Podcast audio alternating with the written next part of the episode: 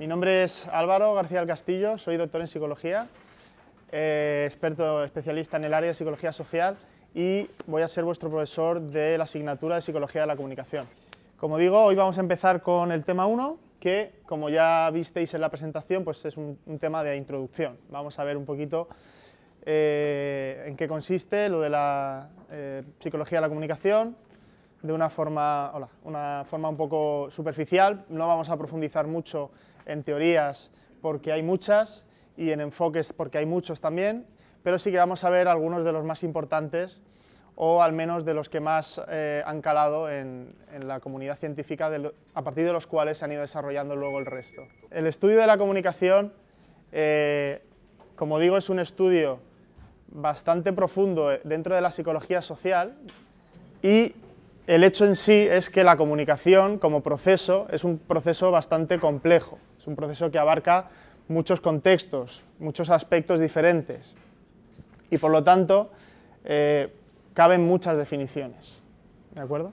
Nosotros en este tema vamos a intentar ver, como he dicho al principio, aquellas aproximaciones que son las más relevantes o al menos las más importantes desde mi punto de vista para empezar a estudiar este tema desde la perspectiva del derecho. ¿De acuerdo? y como digo, son difíciles de separar de la propia existencia y de la relación con los otros. El ser humano, eh, como otros animales, es un ser gregario, es decir, es un ser que tiende a relacionarse con otras personas y a juntarse en grupos, ¿de acuerdo? Por el mero hecho de esa naturaleza gregaria, la comunicación es un proceso que va implícito, va intrínseco al mismo ser humano, ¿vale? Eh, comunicamos, como decíamos antes, ideas, emociones, valores, creencias, actitudes y de diferentes formas. La comunicación es, por lo tanto, pluridimensional, fundamental para entender la conducta y, como digo, forma parte de la existencia humana. ¿Eso qué quiere decir? Que es inseparable de la condición humana. Entonces, lo que quería deciros es, en base a esto, ¿se puede no comunicar? Como algunos de los autores más importantes del estudio de la comunicación, como es eh, eh, Watzlawick, dicen, da igual lo que quieras hacer para intentarlo, pero no puedes no comunicar. Incluso el hecho de estar callado ya es en sí una comunicación. Hacer una pausa, cambiar el tono de voz, hacer un gesto. Cualquier tipo de acción o la inacción es en sí una comunicación.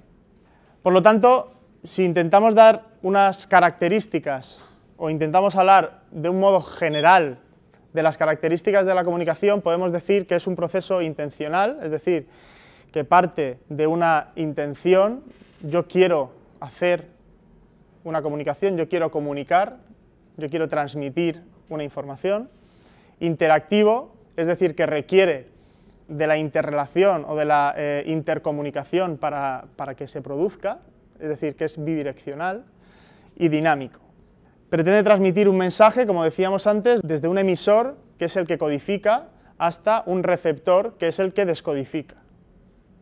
Veremos más adelante diferentes procesos por los cuales pueden existir problemas en la comunicación y uno de ellos es que no haya una buena codificación y una buena descodificación.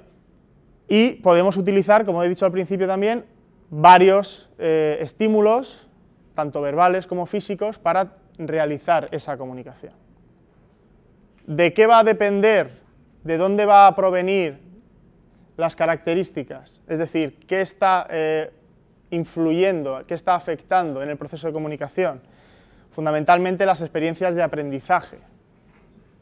El aprendizaje es el, vehículo mediante el cual tanto el emisor como el receptor están adquiriendo los conocimientos, las creencias, las actitudes, los valores que luego van a utilizar en el proceso de comunicación.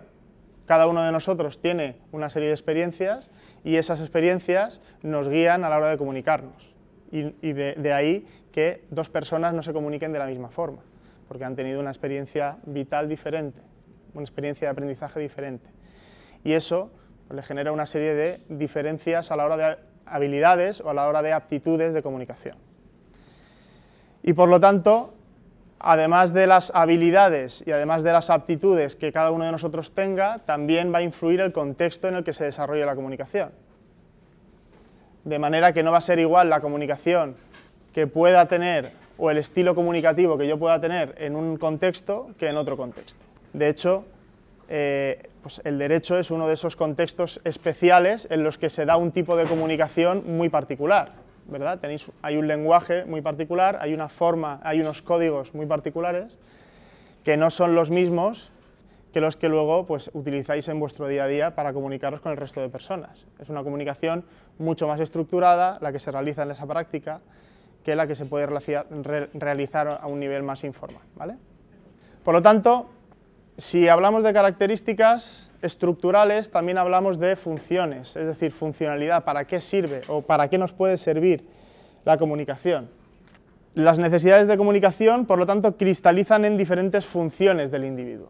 Fundamentalmente funciones a nivel personal o a nivel eh, intrapersonal, como puede ser la función privada, el soliloquio, el hablarme a mí mismo, el pensar con el lenguaje, ¿vale? o una función social, una función de intercomunicación, como he dicho antes, como consecuencia de nuestro gregarismo, del hecho de ser personas que vivimos en sociedad y por lo tanto nos eh, servimos de la comunicación para intentar conseguir cosas, conseguir objetivos. Ambos tipos de funciones van a ser imprescindibles para conseguir una comunicación eficaz. Veremos más adelante que existen comunicaciones eficaces y comunicaciones ineficaces, en función de si la transmisión del mensaje es adecuada y la descodificación de la información es adecuada. Yo puedo tener una intención comunicativa A, transmitir eh, ese mensaje a través de un canal a un receptor y el receptor, pues a la hora de descodificar, interpretar el mensaje de una forma diferente, por lo tanto ya no sería el mensaje A, sino el mensaje B ahí en ese proceso ha habido una pérdida de información o ha habido una mala descodificación de la información o una mala codificación, también puede ser, y por lo tanto no ha sido una comunicación eficaz. Más adelante también veremos diferentes técnicas o diferentes maneras de evitar estos errores en la comunicación y conseguir el objetivo, que es eh, el objetivo que cuando el emisor eh, codifica el mensaje, que se transmita de la manera adecuada. Entendiendo el proceso de comunicación como un proceso de transmisión y recepción de información, ¿de acuerdo? Es decir, hemos dicho al principio que la comunicación es un proceso bastante complejo, que se puede entender desde múltiples perspectivas, esta es una de ellas. Entender la comunicación como un proceso de intercambio de información. Yo transmito una información y yo recibo una información. Según este punto de vista, tenemos que hablar de tres dimensiones.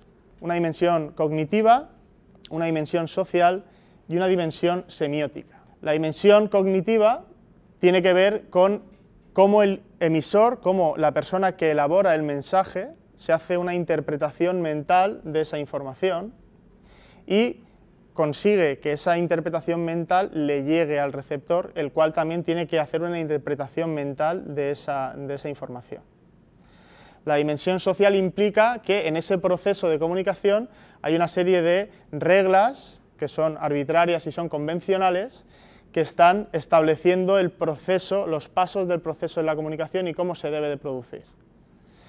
Y la dimensión semiótica implica una serie de signos o códigos que pueden ser lingüísticos o no lingüísticos, como ya hemos dicho, y que a su vez están estructurando la construcción de la información y la descodificación. En este tipo de perspectiva, el antecedente histórico lo encontramos en la filosofía griega, más concretamente en Aristóteles, en el discurso de Aristóteles, que planteaba esta eh, concepción en tres bloques a la hora de comunicar, que es muy sencilla, que es un emisor, un discurso, un mensaje y la audiencia y el receptor. Este planteamiento, como digo, aristotélico, es del que derivan eh, las teorías contemporáneas o las teorías modernas que han trabajado el tema de la comunicación, sobre todo comunicación humana. La primera de las teorías es un modelo matemático, que es el modelo de Shannon-Weber del 49, que está basado en la cibernética. Está basado en la cibernética porque en principio pretendía establecer un patrón de comunicación en términos, como he dicho, matemáticos. Hay una fuente de información que transmite un mensaje por un transmisor, que emite una señal, que llega a un receptor y se descodifica en su destino. Ese sería el planteamiento de este modelo. Si os fijáis, hay un elemento en el modelo que es la fuente de ruido, que veremos más adelante, que puede ser una de las barreras en la comunicación que haga que la información no llegue adecuadamente a su destino. Este modelo da lugar a tres situaciones concretas, que serían las que tenéis ahí, sobrecarga de canal, es decir, que existen muchas señales que se están dando a la vez en el mismo canal. Un ejemplo sería cuando estás en una conversación y varias personas te están hablando a la vez por el mismo canal, por lo tanto tienes una sobrecarga y no estás eh, captando la información de manera adecuada. Otro de los aspectos que cabría contemplar según este modelo sería la redundancia, que serían mismas señales por distinto canal. Cuando nosotros tenemos una conversación interpersonal, una conversación con una persona, estamos teniendo una conversación por un canal que es el canal auditivo, estamos hablando, si estamos hablando, por ejemplo, eh, en persona, y a la vez tenemos una información visual, ¿verdad? Esa persona pues, está haciendo una gesticulación, tiene una postura, una distancia, que sería otro tipo de dimensión. Por lo tanto, si la información del canal auditivo es coherente con la información del canal visual, por ejemplo, pues ahí hay una redundancia, porque la información es redundante. ¿Qué sería una falta de redundancia? Una falta de redundancia no en el sentido de carencia, sino en el sentido de la dirección contraria. Es decir, como la no redundancia, ¿no? o, un fallo en la redundancia, una redundancia inversa, si lo queréis llamar así, que sería también un conflicto en la información. Esto es, importante, saber, tener la habilidad, tener la capacidad de identificar este tipo de, de comunicaciones, porque pueden marcar la diferencia, como he dicho al principio, entre una comunicación eficaz y una comunicación no eficaz. Y en una profesión como la vuestra, eso es, muy, eso es crucial si estás ante un cliente que te está transmitiendo una información verbal, pero a nivel no verbal estáis percibiendo otra información en otra dirección, es crucial saber cuál de las dos fuentes nos está dando la información adecuada y saber gestionar esa situación de la forma adecuada para entender el mensaje en su totalidad y no en, el, eh, en el sentido que quiera darle la persona o a lo mejor no sabe darle el sentido, a lo mejor tiene vergüenza y entonces intenta enmascarar el mensaje, ¿de acuerdo? Es como cuando una persona le preguntas, ¿cómo estás? ¿Estás bien? Sí, sí, estoy bien. Te puedo decir que estoy bien, o ¿qué te pasa? No, no me pasa nada. ¿eh? Hay, un, conflicto, te estás percibiendo un, conflicto a nivel verbal y a nivel no verbal. Bien, y la entropía, que es información que es impredecible, como puede ser el ruido, que también veremos más adelante.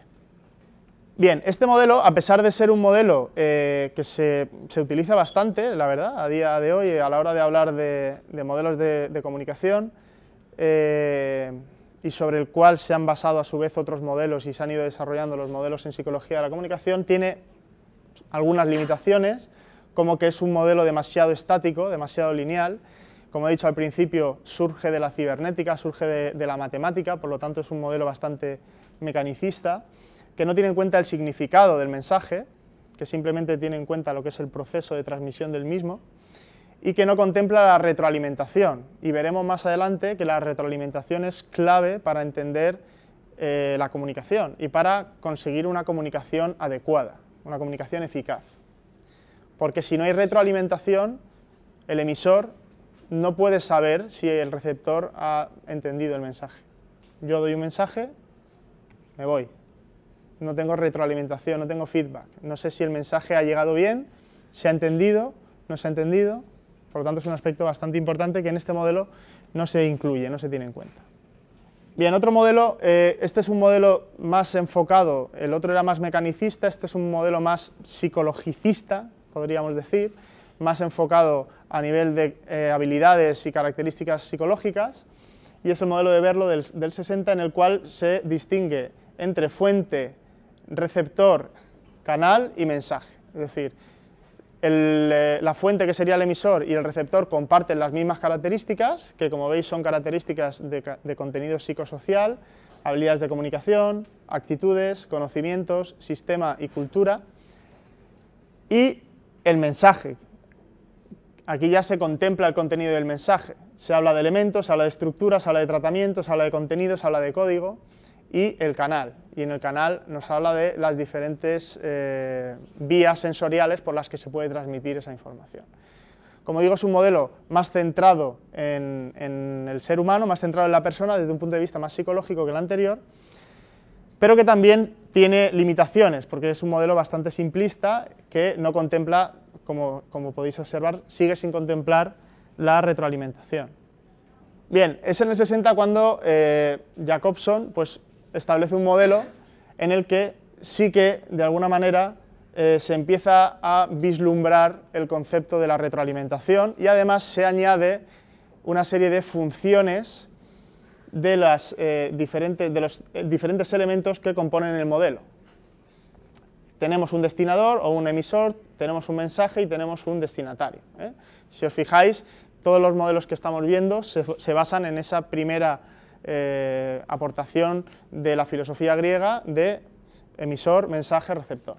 En este caso, además, tenemos un contexto, un código y un canal. Y a cada uno de esos elementos se le añade una función. Al destinador se le añade la función emotiva, al mensaje la poética y al destinatario la conativa, al contexto la referencial, al código la metalingüística y al canal la fática.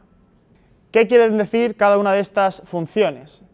Fundamentalmente, la función emotiva tiene que ver con la intención del destinador, del emisor, de transmitir una serie de ideas, de valores, de actitudes, de sentimientos, a través del mensaje que tiene una función poética. Desde esta perspectiva se entiende que el mensaje tiene una serie de características artísticas, eh, de información, y una función conativa al destinatario que tiene que ver con la eh, descodificación de la información que le está eh, transmitiendo el destinador y además, de alguna manera, la obligación, de ahí lo de conativa, a que dé una respuesta. ¿vale? Todo esto está mediado con el código, que tiene una función metalingüística, está establecido en una serie de eh, elementos sintácticos, y el contexto que le da a todo un sentido, en la función referencial. Y el canal, que es esa función fática, que de alguna manera está hablando o está introduciendo el concepto de retroalimentación. ¿eh? Función fática de mantener el canal abierto para que haya una retroalimentación, que una vez el receptor descodifique el mensaje pueda transmitirme a mí esa información.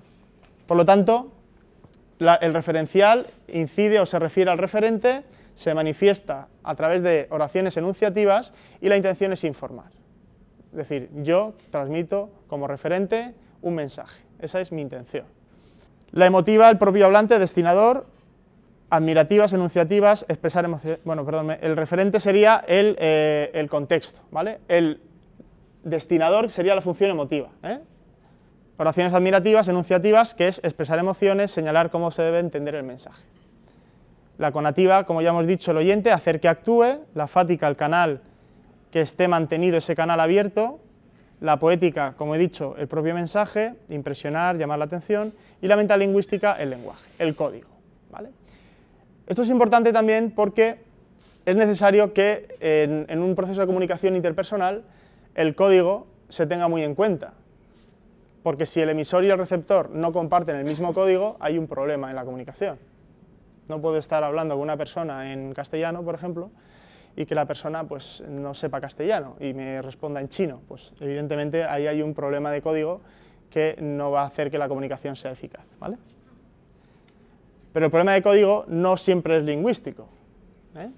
Puede ser un problema de código, como hemos dicho al principio, a nivel no verbal y que a lo mejor se me esté transmitiendo una información a nivel no verbal que, que yo soy incapaz de entender, que soy incapaz de, porque no, tengo ese código adquirido. ¿vale? Eso tiene mucho que ver también con la inteligencia emocional. Bien, el valor añadido de este modelo, como he dicho antes, es incluir la utilidad pragmática del mensaje y la intencionalidad del receptor en el proceso de comunicación. Bien, eso en cuanto a modelos y teorías que tienen eh, como idea principal la transmisión y recepción de información, entender la comunicación como un proceso de transmisión y recepción de información. Pero Evidentemente, cuando hablamos de comunicación, tenemos que hablar de lenguaje.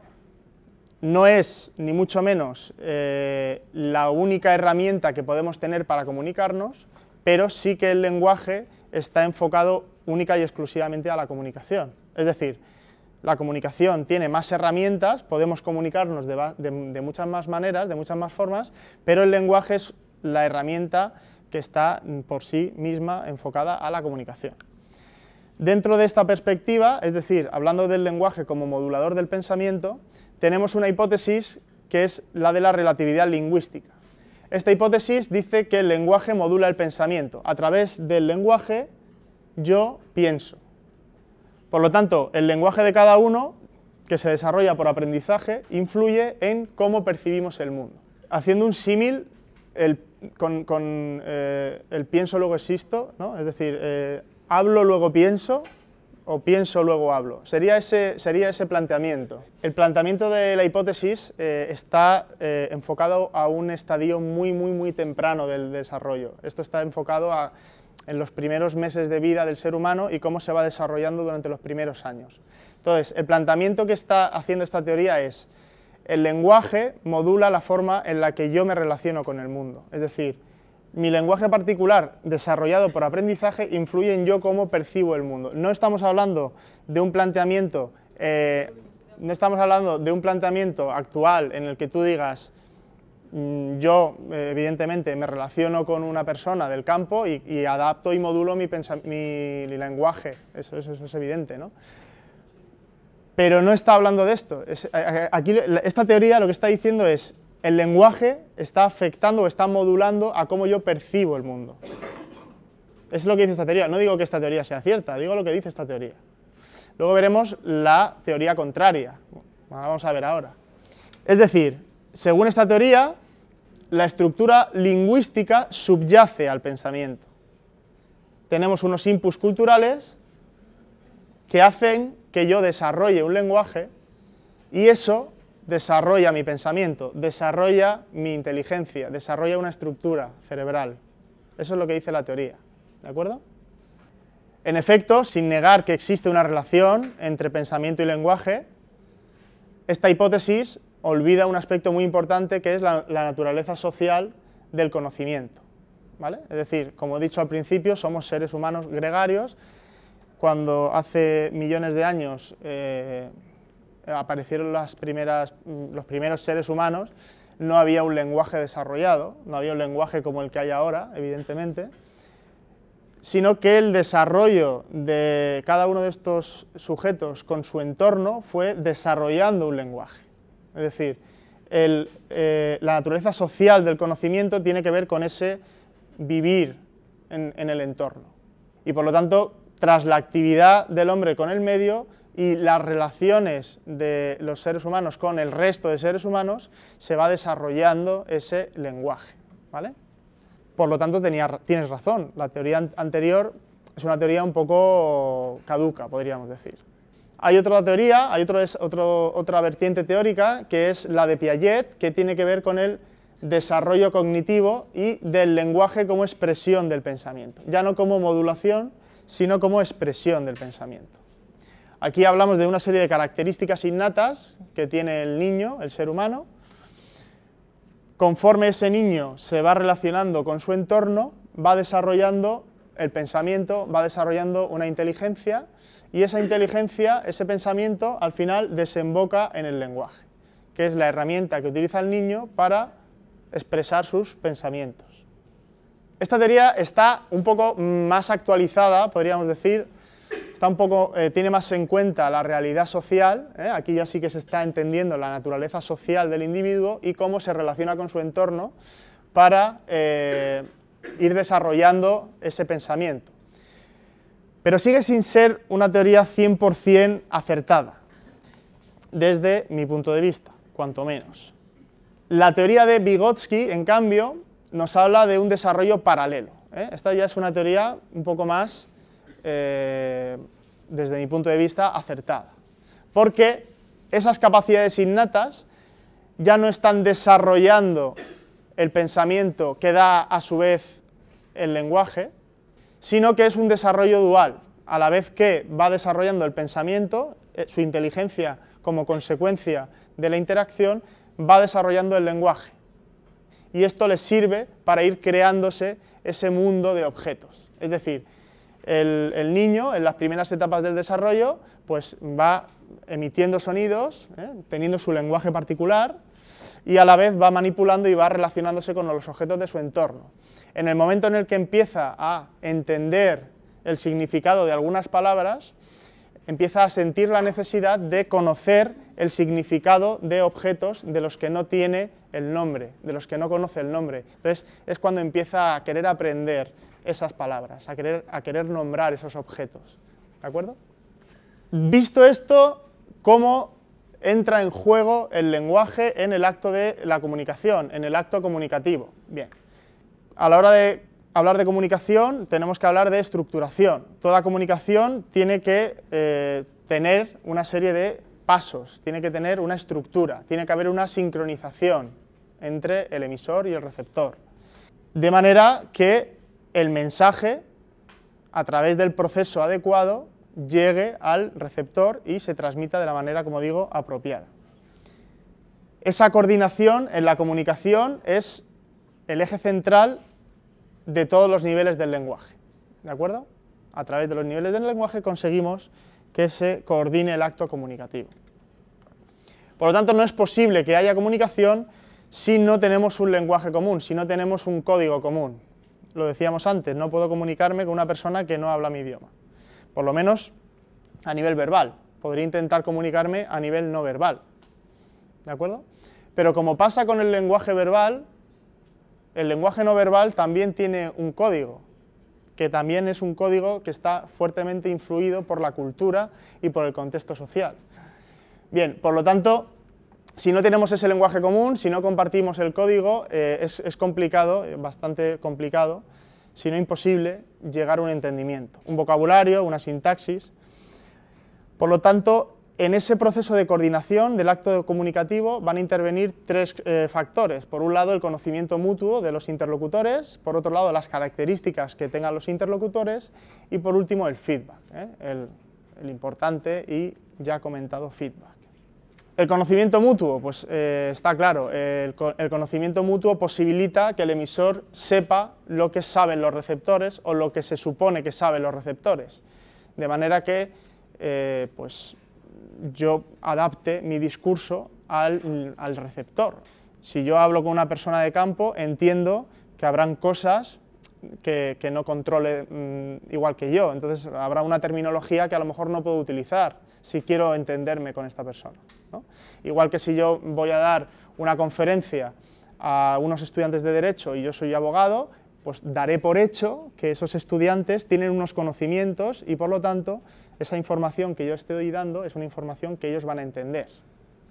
Que no sería lo mismo que si yo doy una, una conferencia a unos estudiantes de enfermería sobre leyes médicas. Pues ahí tendré que adaptar el discurso. Por lo tanto, es útil ese conocimiento mutuo para diferenciar de la información nueva que puedo transmitir de la información ofrecida, que es aquella que ya está disponible en los receptores. Las características también es muy importante, tanto variables individuales como variables sociales. El sexo, la edad, las actitudes, la inteligencia o las variables sociales que dependen de las diferentes motivaciones de los interlocutores. En función de estas variables, la comunicación se tendrá que estructurar de una forma o de otra. La forma más frecuente de ajuste consiste en modificar el discurso en función de las actitudes y evaluaciones de los receptores. ¿Esto qué quiere decir? Que si yo estoy transmitiendo una información o estoy teniendo una conversación, voy a organizar ese acto comunicativo en función de lo que yo creo, de lo que yo considero que los receptores eh, piensan o evalúan de esa comunicación. Y por último, el feedback. Si no tenemos feedback, hemos dicho antes que es muy complicado entender o es muy, muy complicado saber si el mensaje ha llegado o no ha llegado y si ha llegado, si ha llegado bien, si se ha descodificado correctamente y si las personas han entendido el significado del mensaje, tanto a nivel verbal como a nivel no verbal. ¿Qué sucede cuando yo tengo feedback y me doy cuenta de que la información no está adecuadamente descodificada? Pues que reestructuro el acto de la comunicación, reestructuro el proceso comunicativo. Ah, no, es que no quería decir eso, yo me refería a... Pero entonces, ¿quieres decir con esto? No, ah, no, me, no me he expresado bien o no me has entendido bien.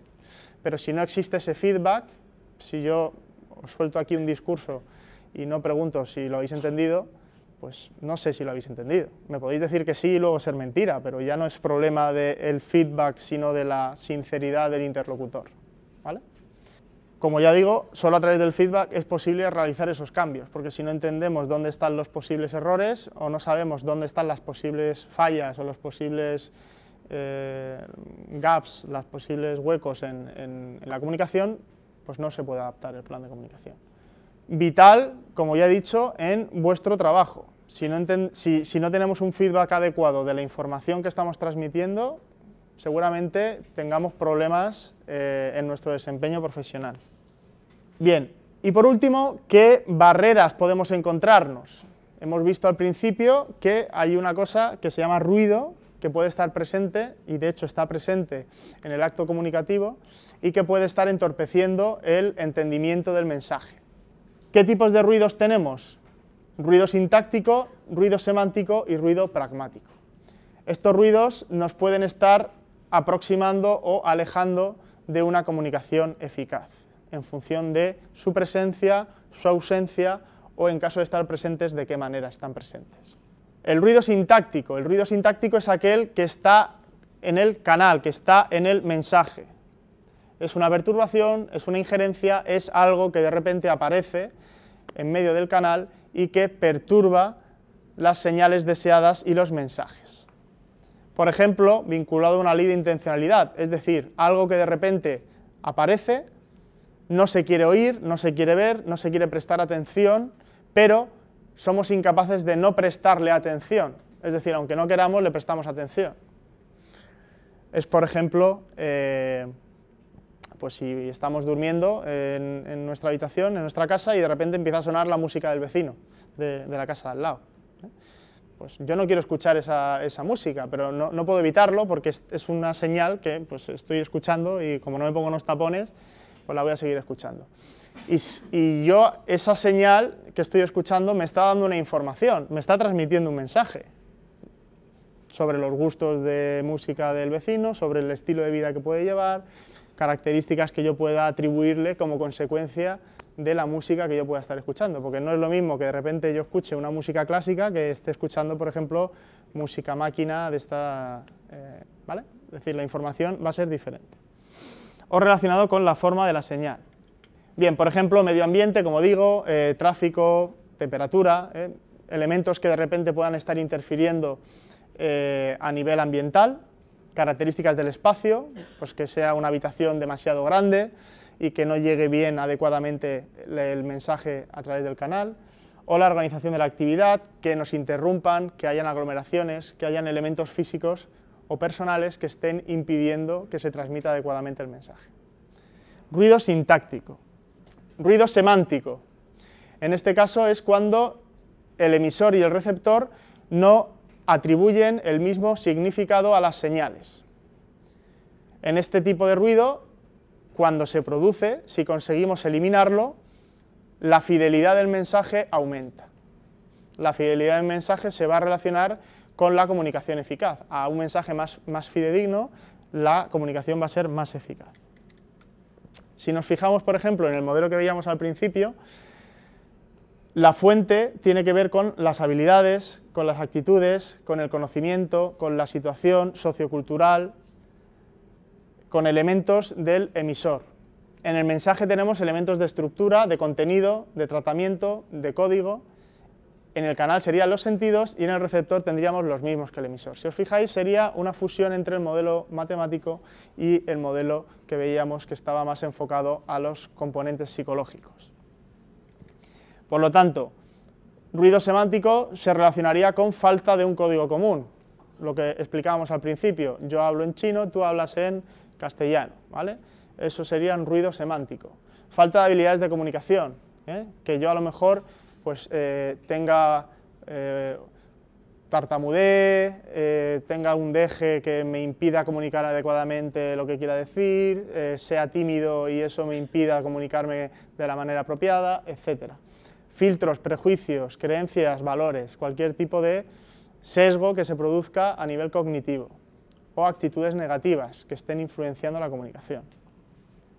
Y por último, ruido pragmático. El ruido pragmático tiene que ver con la ambigüedad en la información o información contradictoria, que escapa al mensaje del emisor, al mensaje intencional del emisor. De manera que se disminuye la fidelidad que decíamos antes y aumenta la incertidumbre y por lo tanto la confusión.